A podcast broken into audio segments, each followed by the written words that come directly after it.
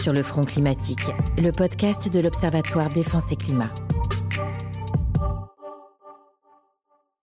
Bonjour et bienvenue dans ce nouvel épisode du podcast sur le front climatique.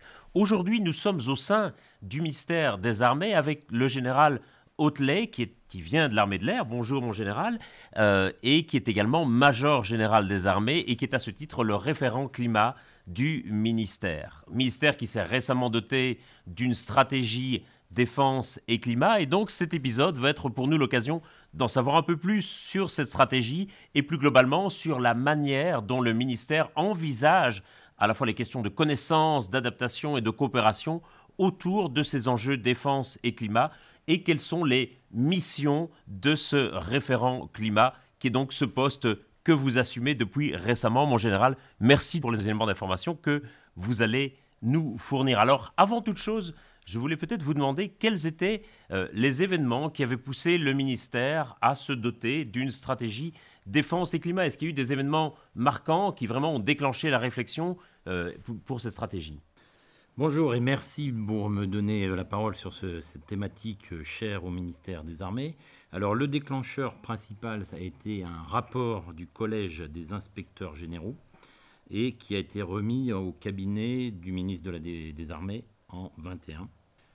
D'accord, donc c'est assez récent. C'est assez récent. Ce rapport comportait euh, de nombreuses recommandations qui ont toutes été validées. Et notamment, dans ces recommandations, il recommandait que le major général des armées soit le délégué climat et euh, qu'une stratégie climat soit rédigée. Alors je voudrais replacer ce rapport du Collège des inspecteurs généraux dans une dynamique plus large euh, au sein du ministère des Armées concernant le climat, euh, où des études avaient déjà été lancées depuis 2017 avec, dans un cadre international, que ce soit au niveau méditerranéen, mais également dans le Pacifique Sud ou dans l'océan Indien avec nos partenaires. Il y avait également une feuille de route euh, de l'Union européenne qui a été développée en janvier 2021 et qui a mené dans la rédaction de la boussole stratégique à euh, une directive pour euh, établir une stratégie climat-défense à l'horizon 2023. Voilà, donc on voit que le paysage sur le climat a été quand même assez dense. Le cabinet du ministre des Armées a validé l'ensemble des propositions que nous avions faites en avril 2022. Et cette stratégie, était, euh, cette stratégie climat défense était la première euh, au sein de l'Union européenne parmi nos partenaires euh, militaires. Alors, précisément, cette stratégie climat et défense, est-ce que vous pouvez nous préciser un peu quels en sont les principaux axes En quoi est-ce qu'ils consistent? Alors, la stratégie climat-défense couvre l'ensemble du spectre du climat, et notamment, elle met euh, l'accent sur des angles morts que nous n'avions pas traités dans euh, tout ce qui était approche développement durable. Les quatre axes que nous avions concernaient la connaissance et l'anticipation, avec un accent particulier sur les partenaires scientifiques et l'engagement de tous les acteurs du ministère. Un deuxième axe qui concernait l'adaptation des armées, notamment euh, une approche avec une approche globale, approche capacitaire des armées qui, qu'on réduit sous le sigle d'ORES. Donc ça concerne la doctrine d'emploi des forces, les opérations, le soutien des forces, l'organisation de, de, nos forces, et puis évidemment l'entraînement, les équipements et tout ça. Le troisième axe concernait la poursuite des efforts que nous avions déjà entamés dans le développement durable et dans les mesures d'atténuation, avec une contribution aux efforts collectifs en matière de transition énergétique, et euh, de protection de la nature, biodiversité, notamment euh, sur nos sites militaires, puisque euh, les armées possèdent le plus grand domaine de l'État par rapport aux autres ministères. On est le ministère qui avons le plus grand domaine foncier. Et puis le dernier axe important, qui était la coopération au sein du ministère, évidemment, entre les différents piliers, mais également en interministériel et surtout au niveau international. Très bien. Je, je voudrais maintenant peut-être qu'on aborde plus spécifiquement la question des connaissances qui sont nécessaires, qu'il faut mobiliser pour anticiper ces impacts euh, sécuritaires. Et, quels sont précisément les, différents outils et instruments qui sont mobilisés ou qui sont à disposition du ministère pour développer cette connaissance et cette anticipation? Par exemple, est-ce qu'il y a des, coopérations qui sont initiées avec des acteurs civils comme Météo France? Est-ce que c'est une piste à développer davantage? Comment est-ce qu'on va coordonner au fond les connaissances qui sont produites par différents acteurs? Alors, excellente question, puisque là, il s'agissait surtout de ne pas travailler tout seul et de ne pas tout réinventer. Et donc, on s'est appuyé sur la Direction générale des relations internationales et de la stratégie du ministère des Armées, qui a été à l'origine de plusieurs euh, créations d'observatoires, observatoires qui ont contribué au développement de la connaissance et des capacités d'anticipation dans des domaines relevant du changement climatique.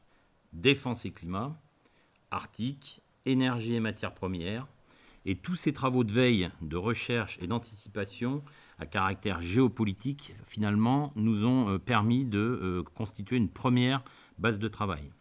Aujourd'hui, il nous faut encore élargir le champ et s'adosser à une démarche de transformation des armées, avec une euh, capacité scientifique de cartographie des risques climatiques à différentes échelles, que ce soit au niveau local, les bases aériennes, les régiments, les bases navales, mais également national, tous nos réseaux, ou international, puisqu'on intervient euh, euh, également à l'extérieur. Nous avons plusieurs sites. Le secrétariat permanent que nous avons créé et qui m'est rattaché a donc initié des contacts avec un grand nombre d'établissements euh, scientifiques, comme Météo France, mais également le Bureau de recherche géologique et minière, l'Institut national de la recherche agronomique, le service hydrographique et océanographique de la marine, ou le CEREMA, le Centre d'études et d'expertise sur les risques, l'environnement, la mobilité et l'aménagement. Mais on a également contacté des acteurs privés comme EDF, Veolia ou AXA. Et l'objectif était de comprendre ce que ces acteurs étaient susceptibles de nous apporter pour appuyer euh, notre politique d'adaptation des armées. D'accord, c'est un panel d'acteurs très diversifié. Donc. Panel d'acteurs très diversifié et surtout on a découvert que ces gens-là avaient élaboré des méthodes de mesure, de modélisation qu'on a utilisé directement sur nos bases aériennes. Par exemple, la première expérimentation qu'on va mener en partenariat avec EDF concerne une base aérienne pour pouvoir mesurer l'impact euh, du changement climatique sur un écosystème militaire. Voilà, alors derrière tout ça, l'objectif c'est de faire le tour de tous les partenaires euh, potentiels. Euh, donc pour l'instant, on est surtout dans une cartographie de tous ces partenaires-là et on, cette cartographie ne se limite pas à des organismes nationaux, puisqu'on a également, on est en train de nouer des contacts avec des organismes étrangers, comme euh, des organismes euh, américains principalement, qui ont déjà des modélisations euh, qui couvrent l'ensemble du monde, qui nous apparaissent déjà assez pertinents. Dans, l'optique de partenariat de long terme, alors, j'imagine Partenariat de long terme, et puis également de découvrir les outils qui sont utilisés pour que nous puissions aussi de notre côté développer des outils, des modélisations, utiliser euh, des données euh, recueillies pour euh, ensuite faire des modèles qui nous permettent de pouvoir préparer nos futures installations. Par exemple, on fait une modélisation sur les sources d'eau, les nappes phréatiques, et on mesure sur certains sites l'évolution de ces nappes phréatiques et dans 20, 30 ou 50 ans, l'impact que ça pourra avoir sur le stationnement de nos forces et donc dans la préparation et dans l'évolution, l'investissement infrastructure de nos forces ça peut nous aider à la décision sur l'implantation de ces infrastructures. Et on sait combien la question des nappes phréatiques est une question très très euh, prégnante en France en ce moment. Tout à fait. Alors, évidemment, ces, connaissances vont servir à préparer les armées, à adapter les opérations. Euh, sur ces questions d'adaptation précisément, on sait que la France est de plus en plus régulièrement touchée par des phénomènes climatiques extrêmes. C'est encore davantage le cas et de façon exacerbée à l'étranger. Comment est-ce que les armées peuvent se préparer à ces phénomènes de grand froid ou de grand chaud? Euh, Je sais qu'il y a des exercices qui sont menés, notamment l'exercice Cold Response, l'exercice Arctic Challenge. Est-ce que, est que vous avez des équivalents aussi pour les chaleurs extrêmes, par exemple? Est-ce que, est, que l'armée commence à se préparer à cela? Alors effectivement, les, les, stratégies climat euh, et les derniers événements rappellent l'importance qu'on a de se préparer à ces changements et surtout aux extrêmes, que ce soit très chaud, très froid. S'agissant euh, des, théâtres froids, vous avez évoqué Cold Response ou Arctic Challenge, effectivement, euh, pour lesquels nous, participons depuis quelques années. Et pour les théâtres grand chaud, nous y avons des forces de souveraineté euh, et de présence où nous sommes, et nous sommes également engagés en opérations extérieures au Proche-Orient, en Afrique de l'Ouest. Ces milieux-là nous sont assez connus. Aujourd'hui, je dirais qu'on est plutôt, on vient plutôt de passer des shorts au moufle en basculant d'Afrique en Ukraine. Euh, concernant l'évolution de nos, dispositifs, euh, on a également, par notre positionnement euh, dans nos nombreux sites outre-mer, beaucoup d'exercices dans des régions tropicales, subtropicales, avec des impacts climatiques importants. Les deux événements qu'il y a eu au Vanuatu, où les forces armées sont intervenues en, soutien, rappellent bien cette préparation également sur la capacité de nos matériels à pouvoir intervenir dans des conditions difficiles. La question, c'est pas seulement de savoir opérer dans des environnements extrêmes, et nous avons montré que nous savons le faire depuis longtemps. La question, c'est surtout de se préparer euh, de préparer les forces, que ce soit en entraînement mais également en équipement, sur le long terme et avec des échelles qui apparaissent dans les prévisions qu'on a, beaucoup plus importantes. Il faut que cette préparation-là dépasse les unités spécialisées qui font aujourd'hui uniquement l'objet de ces exercices-là. Alors, à côté de la préparation des forces elles-mêmes, il y a évidemment la question aussi cruciale de l'adaptation des infrastructures. En quoi est-ce que les infrastructures présentent aussi des, des vulnérabilités? Est-ce qu'il faut les adapter? Concrètement Qu'est-ce qui est fait aujourd'hui pour adapter les infrastructures militaires? Alors sur les infrastructures, elles sont euh, évidemment nombreuses et elles couvrent l'ensemble du monde, puisqu'on a des forces partout dans le monde. Elles sont exposées euh, à l'ensemble des aléas, que ce soit euh, tempête, mais également submersion, inondation, grand froid. Euh, ce niveau d'exposition variable, de même qu'il y a la criticité sur le plan opérationnel, puisque c'est à chaque fois un équilibre entre capacité à pouvoir réagir vite, mais euh, aussi protection de l'infrastructure, euh, nécessite qu'on procède par étapes pour d'abord identifier les acteurs scientifiques et les outils qui nous permettent d'identifier les sites prioritaires à transformer. Euh, c'est ce que je vous disais dans la première partie, dans l'anticipation, c'est voir euh, où il faut intervenir en, priorité. Deuxième, euh, deuxième phase qu'on va engager, c'est l'analyse générale et le croisement des résultats avec la liste des sites présentant un niveau élevé de criticité opérationnelle. Ensuite, analyser les remontées d'informations de nos bases de défense sur leur expérience des dernières années. Donc ça, c'est l'utilisation des, données concernant les événements naturels qui ont pu affecter leur fonctionnement, les missions qu'elles soutiennent. Et puis ensuite, euh, lancer des audits approfondis de ces sites euh, qui, seront jugés euh, les plus exposés pour en déduire un plan d'adaptation des, infrastructures et surtout en parallèle et avec le partage d'informations qu'on aura fait avec d'autres, de déterminer le type d'infrastructure qu'il faudra construire.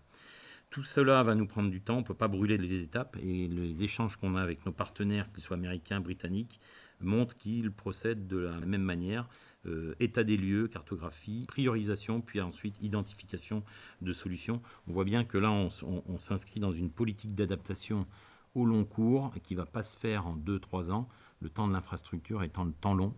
Et donc, mmh. euh, le plus important, je pense, est de euh, pouvoir élaborer des plans et des schémas d'infrastructure qui nous permettent de couvrir tous ces risques euh, dans le moyen long terme.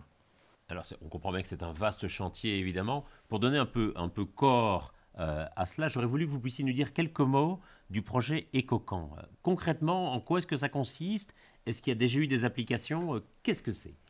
Alors le projet EcoCamp, ça consiste à valider des briques technologiques. et donc là, on a dans la, démarche que j'ai expliquée tout à l'heure, c'était une démarche qui était, plutôt euh, rationnelle, euh, construite euh, long terme, avec des plans de feuilles de route. Le projet EcoPan, c'était plutôt de faire des, tests sur des briques technologiques, des patchs, et pour pouvoir améliorer la résilience de nos camps militaires en opération ou améliorer leur autonomie énergétique et hydrique en, en, opération. Donc, les premières réalisations qu'on a pu faire euh, ont concerné l'installation en mois de juin 2022 d'une centrale hybride, euh, centrale de production euh, d'électricité à partir de groupes électrogènes et hybridée avec des panneaux photovoltaïques sur une base aérienne en opération.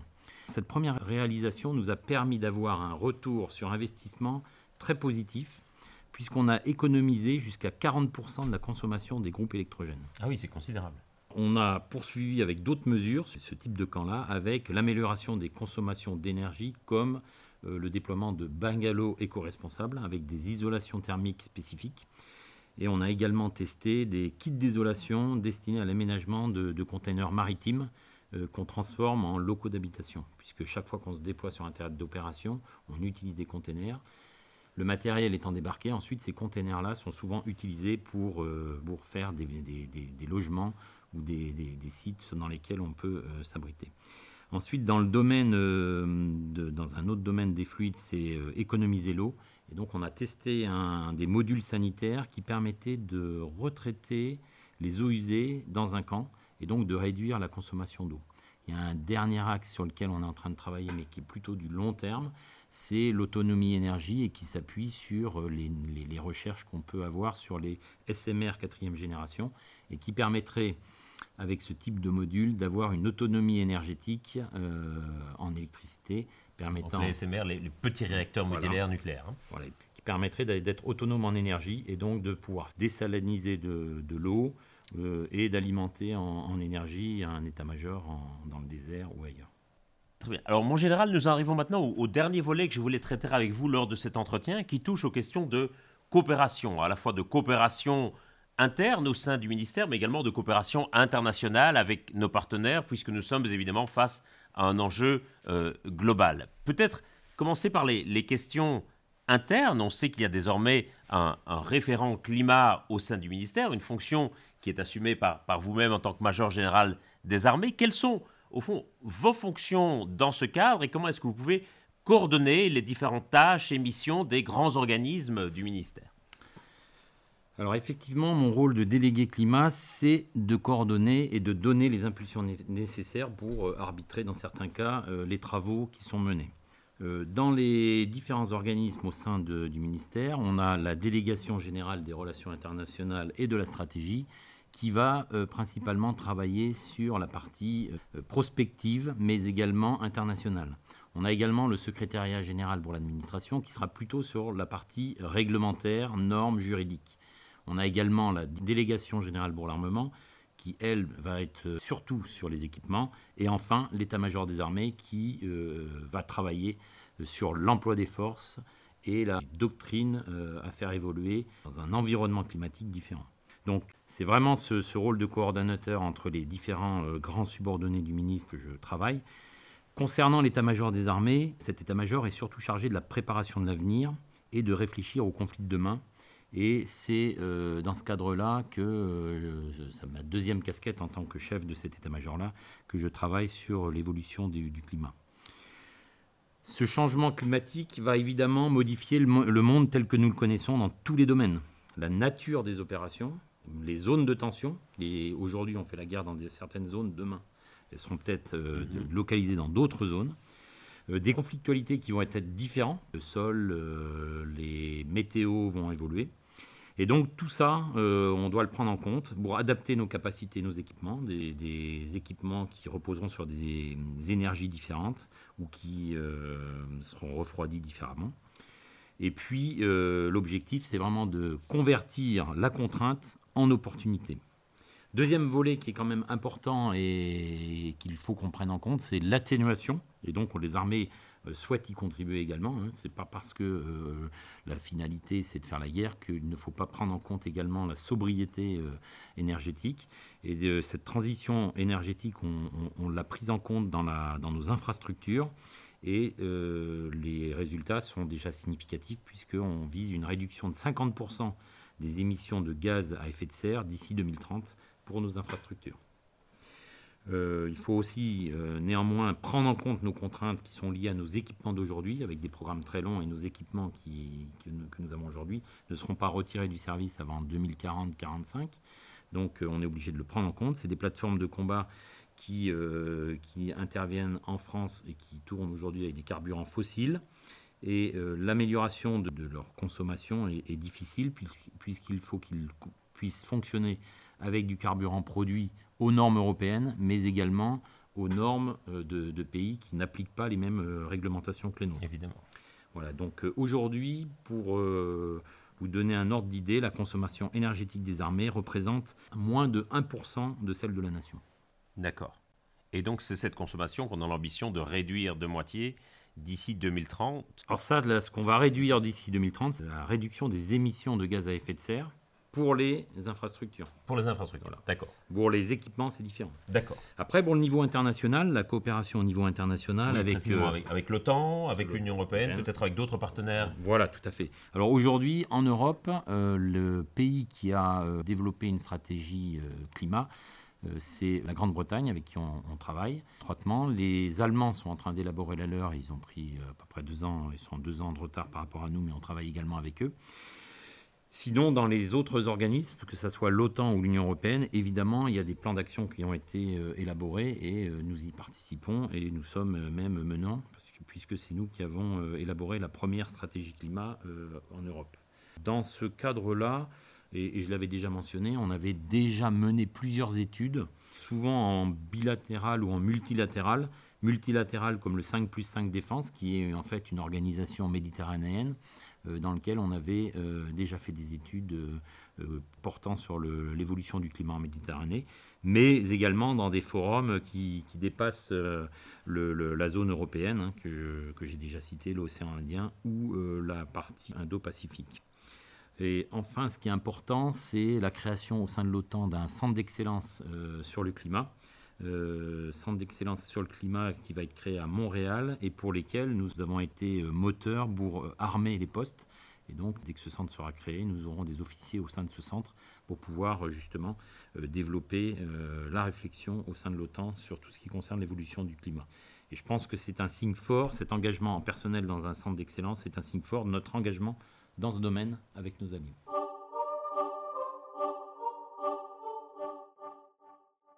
Eh bien, nous arrivons à la fin de cet entretien. Il me reste à vous remercier, mon général, pour euh, ce temps précieux que vous nous avez accordé, pour toutes les informations et pour cette occasion d'en savoir un peu plus sur la stratégie défense et climat du ministère des Armées. Merci à nos éditeurs de nous avoir écoutés. Je vous donne rendez-vous pour un prochain épisode de notre podcast sur le front climatique. Merci beaucoup. Merci à vous. Allez plus loin sur www.défenseclimat.fr. Ce podcast, développé par l'IRIS, a été rendu possible grâce au soutien financier de la Direction générale des relations internationales et de la stratégie du ministère des Armées.